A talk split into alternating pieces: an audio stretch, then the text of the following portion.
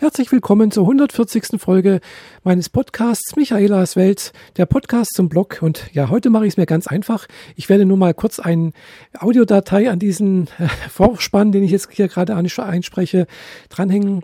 Und zwar war ich äh, gestern mit meiner guten Freundin Farah in der Schweiz, äh, in Fair-Altdorf äh, habe dort äh, die Sharon getroffen, also Farah und äh, ich, wir haben die Sharon getroffen, wir haben dort auch ein Video aufgenommen. Äh, Farah hat dort die Sharon interviewt. Sharon ist eine transidente Frau, sie hat dort den äh, Absolutely Special Trade Laden der Schweiz, also den einzigen Laden von Absolutely Special Trade oder Special Trade mal kurz gesagt. Äh, das Hauptgeschäft ist eigentlich in Nürnberg für Deutschland. Und äh, ja, wie gesagt, Sharon hat es dort äh, aufgemacht, äh, aufgebaut oder baut es noch auf. Sharon ist eine sehr interessante Person. Äh, wie gesagt, transident und hört euch einfach mal an, was sie zu erzählen hat, was sie zu berichten hat, wie sie dazu gekommen ist, dort ein Geschäft für Transgender aufzumachen und so weiter und so fort. Also, äh, viel Spaß dabei. Hallo liebes Publikum, hier ist eure Moderatorin Farah Zeiner. Nach längerer Pause haben wir jetzt wieder einen ganz spannenden Interviewgast gefunden. Ähm, wir melden uns heute aus der Schweiz, aus dem Special Trade Laden von äh, Sharon und das ist auch der ähm, schweizweit einzige Transgender Shop, ähm, kann man so sagen, gell Sharon? Ja, ist richtig. Äh, jetzt wollte ich dich mal fragen, wie bist du auf die Idee gekommen, so einen Laden zu gründen? Das ist ja ungewöhnlich. Du hast jetzt auch das ähm, Schicksal, das viele transidente Menschen haben. Vielleicht kannst du da ein paar Worte selbst sagen. Ja, also vielleicht kurz ein paar Worte zu mir. Ähm, wie eigentlich alle anderen auch, die ich kenne, ähm, gab es schon in der Kindheit eigentlich so die ersten Symptome, wo man dann ja so das Gefühl hat, man fühlt sich vielleicht eher zum Mädchen hingezogen, hat so diese Bubenrauferei nie geliebt und ähm, hat auch ein gewisses Faible gehabt, jetzt ich sag mal so für ähm, weibliche Wäsche, so wie das alle anderen eben auch haben. Und irgendwann im Laufe meines Lebens, also relativ spät in meinem Fall, bin ich dann mehr oder minder per Zufall eigentlich drauf gekommen, dass das etwas mit Transgenderismus zu tun haben könnte. War natürlich erstmal geschockt. Mhm. Ähm, dann fing so der Prozess an, sich selbst darüber klar zu werden, sich mit, dem, mit der Situation zu arrangieren. Und wie es den meisten so geht, in dem Moment, wo man sich dessen bewusst wird, mhm. fängt man auch an, das in irgendeiner Weise zu professionalisieren. Mhm.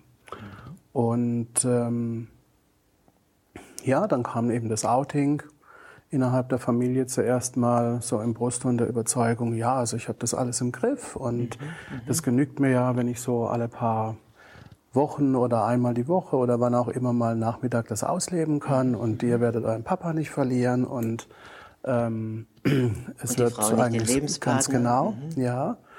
Und äh, ja, dann ein Jahr später musste ich dann einsehen, dass das vielleicht ein bisschen zu euphorisch war. Mhm weil sich die ganze Entwicklung dann doch relativ schnell als Transsexualität herausgestellt hat. Und dann fing natürlich so auch innerhalb der Familie das Spannungsfeld an, dass ich von meiner Seite aus versucht habe, die Entwicklung so weit wie möglich abzubremsen, um die Familie folgen zu lassen. Die Familie hat es natürlich ihrerseits als viel zu schnell empfunden, die ganze mhm. Entwicklung. Also es war immer so ein Spannungsfeld, glaube ich. Also eigentlich das, was auch viele erleben. Also diese, ja. diese Rollenmuster innerhalb der Familie ändern sich ein Stück weit. Papa ist auf einmal ja. tendenziell auch eine Frau. Ähm, ja. Die, die, die, die, Führungspersönlichkeit in der Familie bröckelt so ein bisschen. Also äh, man selber muss sich ja auch mit diesen Gefühlen dann, denke ich, auseinandersetzen. Also diese Übergangsphase, die viele erleben, auch als äh, war bei dir auch eine große Herausforderung, war äh, auch eine Belastung, kann man ist sagen. Ist es immer noch. Also ich okay. meine, du suchst natürlich nachher oder beide Partner suchen eigentlich, äh, sagen wir so, ihre Beziehung auf neue Füße zu stellen. Okay. Weil die Mann-Frau-Beziehung, wie man sie mal begonnen hat, die existiert ja in dieser Form mhm. nicht mehr. Denn bei mir ist dann nachher eben auch Hormontherapie, Namensänderung, mhm. Personenstandsänderung, Operation. Ähm, also mhm, mhm. Würdest du das jetzt sagen, dass du mit deiner Frau jetzt eine lesbische Beziehung lebst oder hast du dafür einen anderen Begriff? Weil, äh, Begriff, weil es ist ja für die Zuschauer oder die, die Lebenswirklichkeit ist ja dann ja, doch wieder ganz anders ja. wie solche Begriffsdefinitionen. Ja. Was ist das jetzt? Ihr wart ja ein Ehepaar, habt Kinder, du warst mal der klassische Mann oder zumindest hast du diese Rolle ausgefüllt. Deine Frau war die, die Frau an deiner Seite und ja, jetzt seid ihr jetzt zwei Frauen, die sich kennengelernt und angenähert haben oder wie würdest du das beschreiben? Ich meine, kennen tun wir uns ja schon jahrzehntelang, also okay. an dem ändert sich eigentlich Gar nichts. nichts, okay. Und ich sag mal auch, der Kern der Persönlichkeit ändert sich ja nicht. Und die Außenwirkung? Und die Außenwirkung, gut, das ist die, da laufen zwei Frauen halt äh, treten zwei Frauen auf. Also okay. meine Frau ist auch hier öfter im Geschäft. Okay. Mhm. Und ähm, insofern, ja, es ist ja auch dann oft so, dass vor allen Dingen in meinem Alter sich dann die sexuelle Präferenz nicht mehr ändert. Mhm. Also ja, sage ich mal, ist das jetzt aus meiner Sicht eigentlich so geblieben. Okay. Und es passt natürlich dann nicht zu einem Menschen, der heterosexuell ist. Okay, okay. Und mhm. äh, sagen wir, das sind Themen, die natürlich in der Entwicklungsphase, in der wir stecken, auch noch nicht gelöst sind. Mhm. Aber vielleicht ist gerade, weil du, Entschuldigung, dass ich ja. dich unterbreche schon, weil du sozusagen diese, diese ganzen Thematiken, ich sage jetzt mal Thematiken, selbst lebst, beziehungsweise ja. auch damit äh, konfrontiert bist, bist du so eine tolle Ansprechpartnerin und ähm, haben Leute auch Vertrauen zu dir, die jetzt auch so empfinden. Ja, also das ist sicherlich so. Ich meine, vielleicht noch zu der Frage, wie bin ich jetzt auf diesen Shop gekommen? Genau. Ähm, das hat so ein bisschen was zu tun, einerseits mit meiner Entwicklung, weil ich natürlich äh, in dieser Entwicklung auch Kunde von der Firma Special Trade in Nürnberg war. Mhm. Und es hatte auch zu tun mit meiner früheren beruflichen Schwerpunkttätigkeit. Ich hatte also, ja, eigentlich bis ich das hier angefangen habe, ähm, zwölf Jahre lang Unternehmensberatung gemacht. Mhm. Und so sind wir eigentlich über ein kleines Projekt, das ich mit Nürnberg zusammen gemacht habe, äh, um das Auslandsgeschäft zu strukturieren, mhm. dann in die Situation gekommen, dass ich dort ein Franchising-Modell vorgeschlagen habe, weil das mhm. einfach für ein Unternehmen dieser Größe eine sehr effiziente Lösung ist, im Ausland zu wachsen, relativ mhm. schnell zu mhm. wachsen und ähm, auch nachhaltig zu wachsen, weil man das eben mit selbstständigen Unternehmern in diesem Land tut. Mhm. Und ja, als ich das Konzept dann vorgestellt habe, kam die Frage, ob die Sharon sich vorstellen könnte, das in der Schweiz zu machen. Ja, und dann habe ich gesagt, gut, ähm, so wie ich das einschätze von der Marktgröße, wird das so ein Halbtagsjob sein. Mhm. Und dann machst du deine Unternehmensberatung am Vormittag und du machst den Job am Nachmittag. Und also habe ich ja gesagt. Okay. So kam das. Was sich dann sehr schnell rausgestellt hat, dass es eben gar kein Halbtagsjob ist. Mittlerweile bin ich gut Fulltime beschäftigt damit. Mhm. Meine Frau ist Halbzeit beschäftigt damit. Und für die Unternehmensberatung bleibt eigentlich keine Zeit mehr. Okay und auch keine Lust mehr, ehrlich Also das gesagt. heißt ja dann auch, dass der Bedarf viel, viel größer ist, als man vielleicht jetzt in der Normalbevölkerung annimmt. Also dass viel mehr Leute sozusagen ja dann auch an den Produkten Interesse haben. Ja, also ich kriege das immer wieder gesagt und was ich auch gelernt habe, dass äh, der Schweizer eine andere Einkaufsmentalität hat als der Deutsche. Okay. Zum Beispiel in Deutschland weiß ich, dass der Webshop-Anteil, also wir haben ja beides, wir haben das Showroom, also das Ladengeschäft und den Webshop-Versand, okay. Mhm. dass in Deutschland der Versandanteil viel höher ist als hier in der Schweiz. Okay. Also mhm. wir haben hier in der Schweiz fast 50 Prozent Showroom-Anteil. Okay. Und das ist sehr viel. Das heißt, die haben sozusagen auch eine mutiger, mutigere Mentalität. Also die trauen sich auch in die Läden direkt rein. Ja, Hat es damit zu tun? Ja und nein. Es ist einfach okay. so, dass zum Beispiel ähm, als es nur jetzt außerhalb der Schweiz solche Läden gab, okay. ging das ja nur über Versand. Also es sind wenige Schweizer Kunden wirklich jetzt die 400 Kilometer nach Nürnberg gepilgert in den Laden. Mhm. Weil es einfach auch für die vielen nicht geouteten geht das gar nicht. Wie will ich jetzt der Familie ja, erzählen, ja äh, warum ich nach Nürnberg oder nach Deutschland oder einen Tag weg muss. Das man braucht ja auch immer ein Alibi, gell? Ja, genau, mhm, genau. Mhm. Und dann haben sie es per Versand gemacht. Okay. Und beim Versand ist es aber so, egal ob das per Post oder per FedEx oder DHL oder UPS oder wie auch immer mhm, kommt, mhm.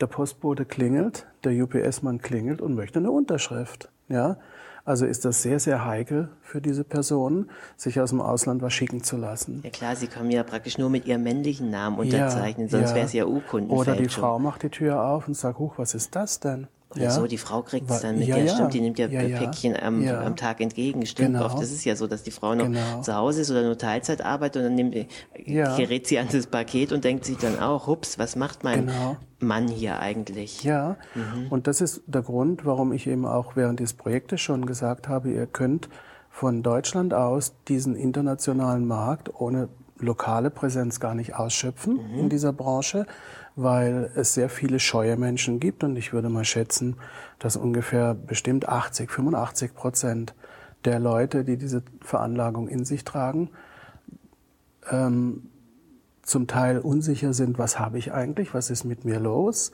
denken, bin ich pervers oder ich kann doch sowas nicht machen, ich habe Familie, also so die Gedanken, die einen plagen.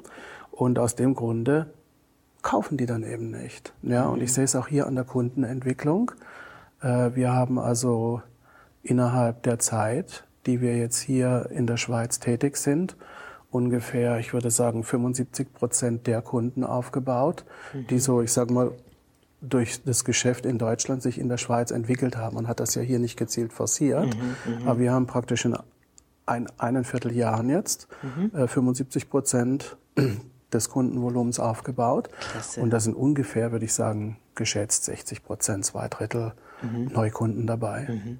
Und genau die, die eben Angst hatten, okay. äh, vorher zu kaufen. Und mir kommt noch so ein zweiter Gedanken. Es ist ja natürlich ja. auch so, biologische Mädchen wachsen ja auch sozusagen, ähm, sagen wir mal, mit Rollenvorbildern beziehungsweise auch mit Ansprechpartnern auf. Also ja. eine, eine, eine, Tochter kann die Mutter fragen, wie ziehe ich den BH, BH, BH an, ja. wie, wie kann ich mich vorteilhaft kleiden. Also die, die haben eher auch, die, die, da ist ja keine Hemmung da, aber wie macht es jetzt eine transidente Person, die praktisch in dieser Umwandlungsphase steckt, die selber zerrissen ist, die körperlich einfach wirklich die Voraussetzung eines sagen wir mal, Mannes hat, äh, soll die zur Frau gehen und sagen, zeig mir mal, wie ich ein BH anziehe, wie ich hier Netzstrümpfe ja, befestige ja. und so weiter. Das ist ja dann, äh, das kann sie ja auch nicht einfach machen. Und wie gesagt, ja. wenn man jetzt per Versandhandel bestellt, ist ja auch keine Beratung dann da. Das heißt, man kauft ja auch letztendlich die Katze im Sack. Wenn es nicht passt, Teils. muss man es zurückschicken. Ja, das ist richtig. Ähm, man sagt einem niemand, wie man es anzieht. Also ich habe aus meiner persönlichen Erfahrung mhm. jetzt auch ganz viele gesehen, die die Perücken einfach auch nicht richtig anziehen. Die ziehen die Perücke in, praktisch bis viel, zu tief, ins viel Gesicht. zu tief ins Gesicht, Richtig. dass man denkt, die haben gar keine Stirn. Und ja. das sind ja alles so praktische Dinge. Und da ist es doch toll, dass es jemand wie dich gibt, wo die Leute direkt hingehen können ähm, und die, Person hilft dann auch einfach mal ein, Stück weit. Guckt, ja. zieh das so an, macht das so. Ja, das ist ja, ich habe es vorher gesagt im Vorgespräch, das ist ja so eine richtige Oase der Weiblichkeit, wo gerade solche Menschen oder sagen wir jetzt mal Frauen, die in einem männlichen Körper stecken, dann auch mal für einen Moment Erholung finden, Entspannung finden, sich aufgehoben fühlen. Ja, ja mein, also der Anteil derer, die hier mit einem sehr schlechten Gewissen reinkommen, sich sehr unsicher fühlen, der ist sehr hoch. Mhm. Und äh, deswegen haben wir zum Beispiel auch da am, im Eingangsbereich erstmal Schuhe, weil ein Schuhladen ist was Unverfängliches.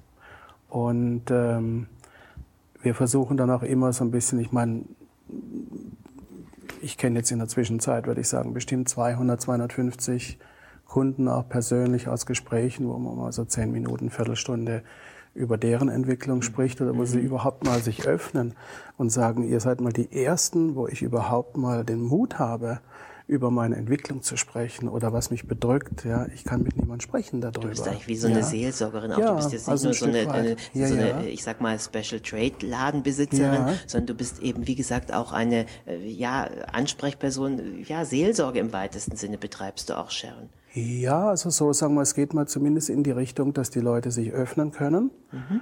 und dann sehen, aha, da ist jemand, der mich versteht und das mhm. betrifft also meine Frau genauso, die wird da genauso akzeptiert mhm. und ähm, wo dann wir auch den Leuten ein bisschen die Scheu nehmen können mhm. und was dazu führt, dass sie auch ein bisschen freier über ihre Wünsche sprechen können. Okay. Ja. Mhm. Und dass jemand, der dann vielleicht sagt, ja, ich suche ein paar Schuhe, dann auch den Mut hat, dass er sagt, ja, okay, die Schuhe sind vielleicht wichtig, aber eigentlich wollte ich ja ein paar Brüste haben. Okay. Ja, also das okay. sind so die, mhm. das sind sehr viele, die also dann, ja, wo wir versuchen, ihnen zu helfen, die Scheu abzulegen. Dass sie die Scheu und, überwinden und sich ja, dann langsam ja, so, so rantasten, ja. sagen wir mal, in, in dieses weibliche Universum auch. Ja, ja, genau. Hm. Und apropos weibliches Universum, ist es ja jetzt mhm. auch nicht nur so, dass nur transidente Frauen oder sagen wir mal Leute aus dem Transgender-Bereich hier ähm, reinkommen würden, sondern es gibt natürlich auch biologische Frauen, die hier reinkommen. Ich denke nur gerade an, an, an äh, Frauen, die an, äh, an Krebs erkrankt sind, beziehungsweise sozusagen nach einer Chemo die Haare verloren haben, wo es um ja. Brustamputation geht. Kannst du vielleicht auch dazu was sagen? Schon? Ja, also wir haben schon, äh, ich sag mal, es sind nicht sehr viele, aber es sind immer wieder Frauen da, also Mastektomie-Patientinnen, die ähm, einfach schlecht beraten worden sind in Bezug auf Brustprothesen, mhm. die noch keinen Aufbau machen können oder den Aufbau nicht machen wollen aus irgendwelchen Gründen. Mhm. Und das erlebe ich immer wieder, dass die dann kommen und sind unglücklich, weil die Brustprothese, die man ihnen gegeben hat, eigentlich äh, zu klein oder zu groß ist. also unpassend ist sozusagen, man sieht, dass es nicht passt. Ja, ne? Und die sind dann meistens sehr überrascht, wie viele Silikonbrüste wir hier zur Auswahl haben. okay. Das sind die gar nicht gewohnt. Mhm. Denn äh, sonst läuft es so, dass halt aus Deutschland bestellt werden muss und mhm. dann dauert es drei Tage und dann passt die Größe nicht. Mhm. Und hier ist einfach so, wir haben das im Prinzip alles im Lager mhm. und dann wird anprobiert und die Frau ist zufrieden und geht wieder. Da können wir uns ja und nachher auch mal noch ein bisschen zusammen umgucken. Ja, du hast natürlich. uns ja angeboten, dann machen wir vielleicht ja. noch so einen kleinen Rundgang durch den. Shop und guck mal einfach, was du so an, an tollen Sachen im, im Sortiment hast. Ja, mhm. und Perücken ist es dann ähnlich, dass die also auch, wenn sie jetzt Krebspatientinnen haben, dann oft eben in sehr teuren Shops landen oder da auch, ich sage mal, Dinge verkauft kriegen, die es aus meiner Optik nicht unbedingt braucht. Mhm. Und ähm, also sehr viele kommen dann mit sehr hochwertigen Perücken. Mhm. Ähm, ja, und gehen dann hier mit einer Perücke raus, die eigentlich nicht schlechter ist, ihren Zweck genauso gut erfüllt und zahlen dann die Hälfte dafür. Okay, ja, weil wir schauen dann natürlich auch, ein Transgender braucht ja nicht die Brust oder die Perücke oder ein mhm. Po-Polsterhose, sondern der braucht im Grunde genommen alles. Also das ist ja eine rechte das volle Investition. Programm sozusagen. Und dann schauen wir natürlich schon, dass wir den Leuten auch irgendwo gemessen am Budget das geben können oder das empfehlen können, was in ihr Budget auch reinpasst. Was die auch benötigen sozusagen, ja, dann auch sozusagen ja, ja. individuelle Beratung, also auch auf den jeweiligen Kunden aus äh, zugeschnitten. Ja, okay. ja. Mhm. Und ich meine, die Erfahrung hat man natürlich selber mal gemacht. Aber ich sag mal, bei der Kundenzahl, die wir hier durchsetzen, auch im Shop, mhm. äh, hat man das natürlich sehr schnell, dass auch jemand mit sehr breiten Schultern, mit einem sehr breiten Oberkörper, mit dem typischen Bierbauch, okay, okay. Äh, dass wir das dann figurmäßig so hinkriegen, dass dann nachher noch eine akzeptable Frauengestalt rauskommt. Also geht nicht, gibt's nicht sozusagen. Du geht hilfst nicht, eigentlich, nicht. du hilfst ja, eigentlich jedem sozusagen, egal wer hier reinkommt, ähm, du findest eigentlich eine Lösung sozusagen. Ja, das ist gut auf den Punkt gebracht. Und was wir auch öfter mal haben, ist, dass dann Leute kommen, machen einen Kosmetiktermin und sagen, also ich fühle das so und das ist so das ist ganz unsichere. Und ich würde mal gerne sehen, wie ich als Frau aussehe. Könnt ihr mich mal schminken? Gut, dann bestellen wir die hierher, machen das Make-up und ich nehme dann meistens noch irgendeine Perücke aus dem Regal, weil so ein geschminkter Mann sieht dann noch nicht wirklich weiblich aus. Mhm. Und wenn die dann nachher so mit Perücke und ein bisschen frisiert sind, dann kommt meistens, oh, so habe ich mir das gar nicht vorgestellt. Ja, ja so dieser erste Überraschungseffekt dann auch, dass man einfach mal sagt, so ja, kann ich auch aussehen. Ja, mhm. ja, ja. Und das hat also in vielen Fällen jetzt schon zu der Entwicklung geführt, dass die dann, ja, ich sag mal, relativ schnell auch aus den eigenen vier Wänden rausgekommen sind mhm. und dann so nach einem halben Jahr auch gar keine Scheu mehr haben, zu Transgender-Treffs zu gehen, zum Teil sogar mit der eigenen Frau das machen. Also das sind für mich auch immer, muss ich sagen, menschlich äh, sehr, sehr befriedigende Stories, die man damit erleben darf, ähm, weil die Kunden dann halt auch immer wieder mal kommen. Oder ich sehe sie dann an Transgender-Treffs, mhm. wie sie mhm. sich entwickelt haben.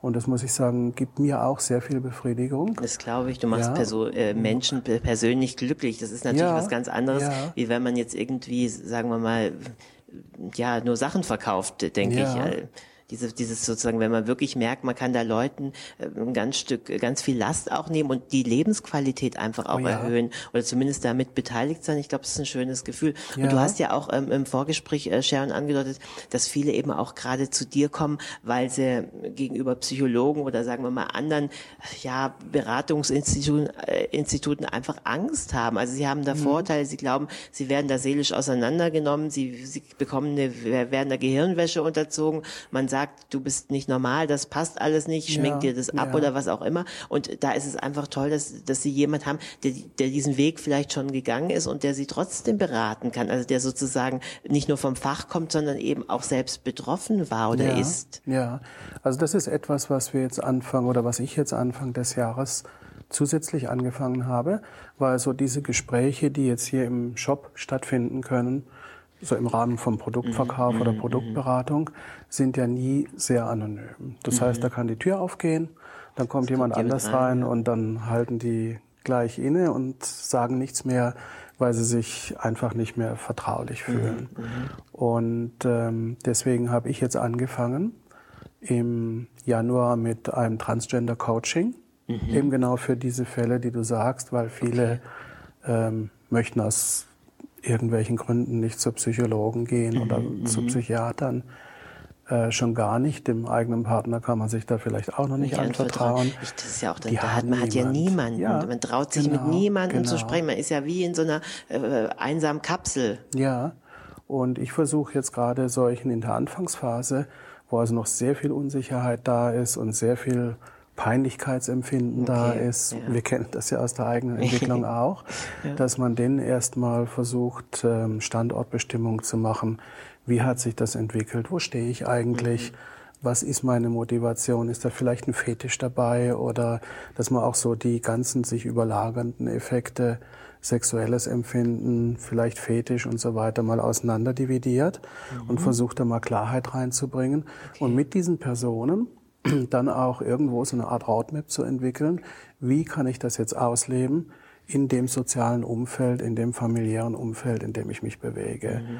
Weil wir leben ja nicht im, im luftleeren Raum, sondern wir müssen ja irgendwo immer Rücksicht nehmen auf die Wohnumgebung, auf die Familie oder wie auch immer und da einen Weg zu finden. Das ist das eine. Mhm.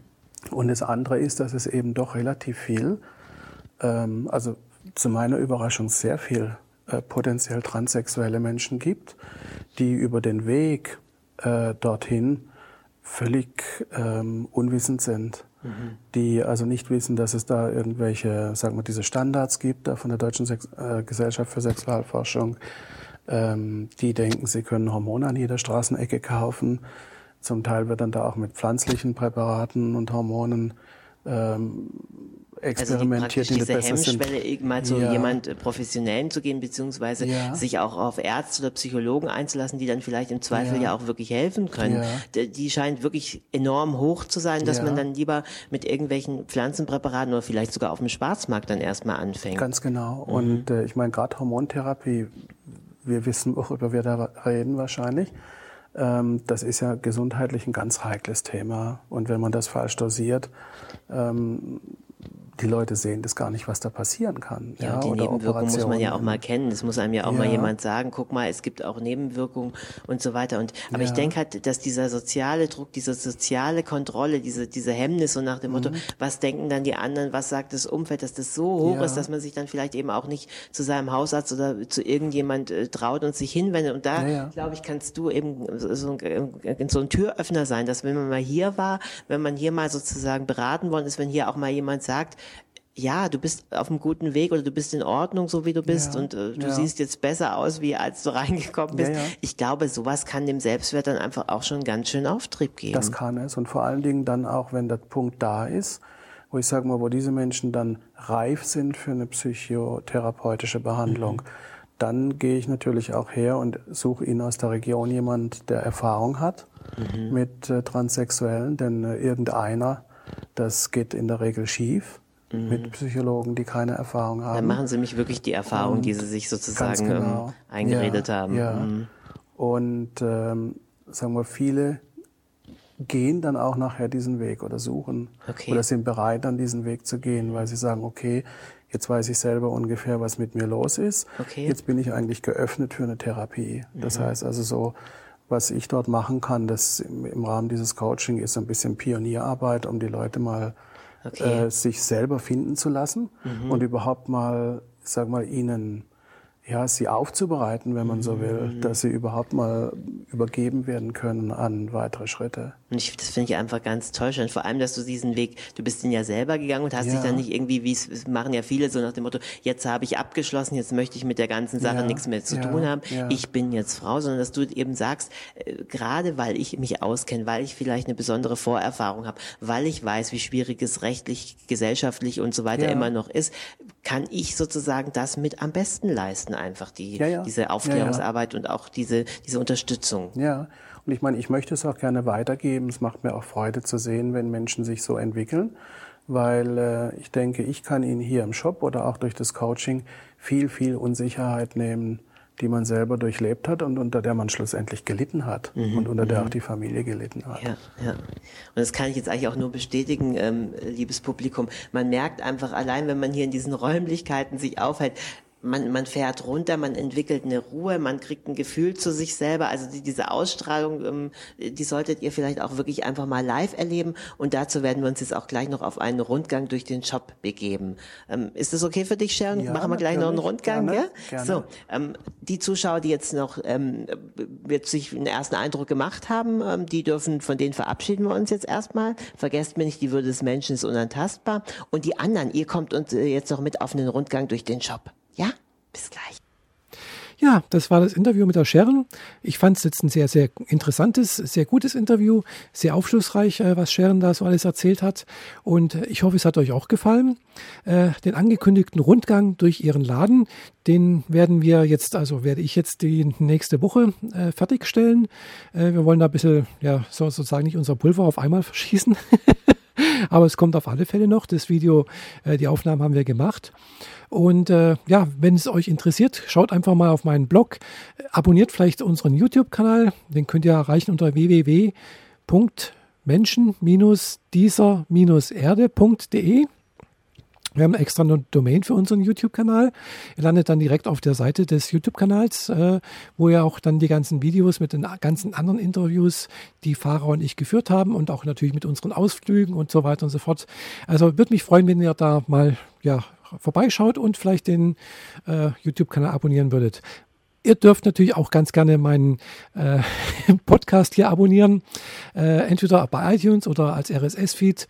Äh, die Links findet ihr in der Videobeschreibung auf meinem Blog oder beziehungsweise bei Audioboo, da wo der äh, Podcast gehostet wird. Okay, das war es jetzt erstmal von mir. Ich wünsche euch allen noch einen schönen Tag, morgen oder Abend, egal wann ihr das hört oder vielleicht auch seht. Ich hoffe, ihr schaut mal auf das YouTube-Video. Und äh, ja, bis zum nächsten Mal. Eure Michaela. Tschüss.